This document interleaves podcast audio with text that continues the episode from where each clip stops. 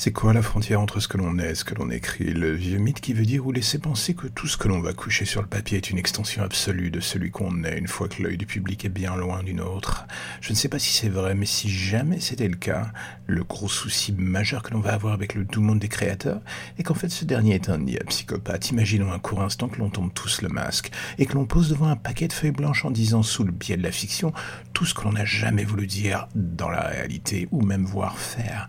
Est-ce que l'on va tomber dans le du catalogue du barjot de service Je me pose la question et d'ailleurs c'est vrai qu'avec cette utilisation abusive parfois du jeu dans la fiction pour dire les pires horreurs qui soient, on passe un cap pour le moins libérateur. Pas que l'on fasse une thérapie à ciel ouvert, ce n'est pas la question, non, on se met à plonger dans les entrailles, dans les entrailles de l'esprit de l'autre, pour être plus précis. On se met à gratter de tous les côtés jusqu'à ce que cela cède ou qu'un malaise s'installe. On regarde la chose vaciller et les mécanismes de défense se mettent en place pour repousser très vite la chose dans un coin en disant non, c'est de la merde. Je réfute ce feeling de bad qui me souffle dans le cou l'écriture. C'est comme galoper sur l'inconscient des autres et attendre de voir si les mots qu'on balance provoquent la moindre réaction.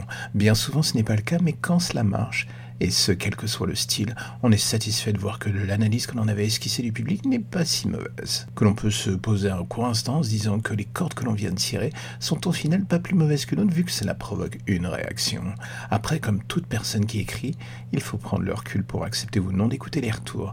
Et là, c'est le drame, comme on dit. Est-ce que l'on est là pour s'amuser ou être un psychologue du dimanche?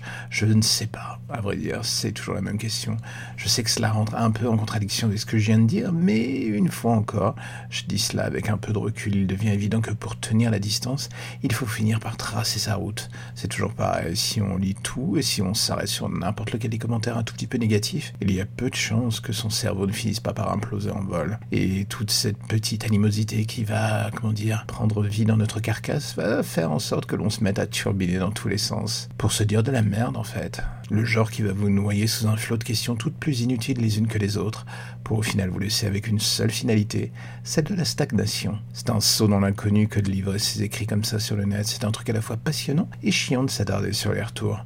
Car quand c'est bon, on est le plus heureux des hommes, et quand cela coince, on revoit tout dans sa tête du sol au plafond pour comprendre où est-ce que l'on a pu merder. Et la triste vérité, c'est qu'on y arrive rarement, en fait. Moi, en tout cas, à vrai dire, c'est mon cas. Donc oui, tout cela use pour en revenir au point de départ.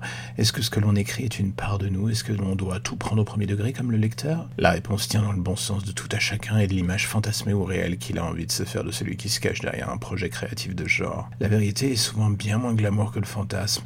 On se cache derrière sa plume pour chasser au loin le reflet du quotidien et l'on se fait une image qui sème le trouble dans la petite tête du public. Je dupe ou je de con, mise en scène ou mise en abîme malsaine, va savoir. L'important c'est d'écrire et de se faire plaisir, et si au passage, cela fait aussi plaisir à quelques autres auditeurs, qu'ils soient de passage ou récurrents, j'ai envie de dire, ce n'est que du bonus.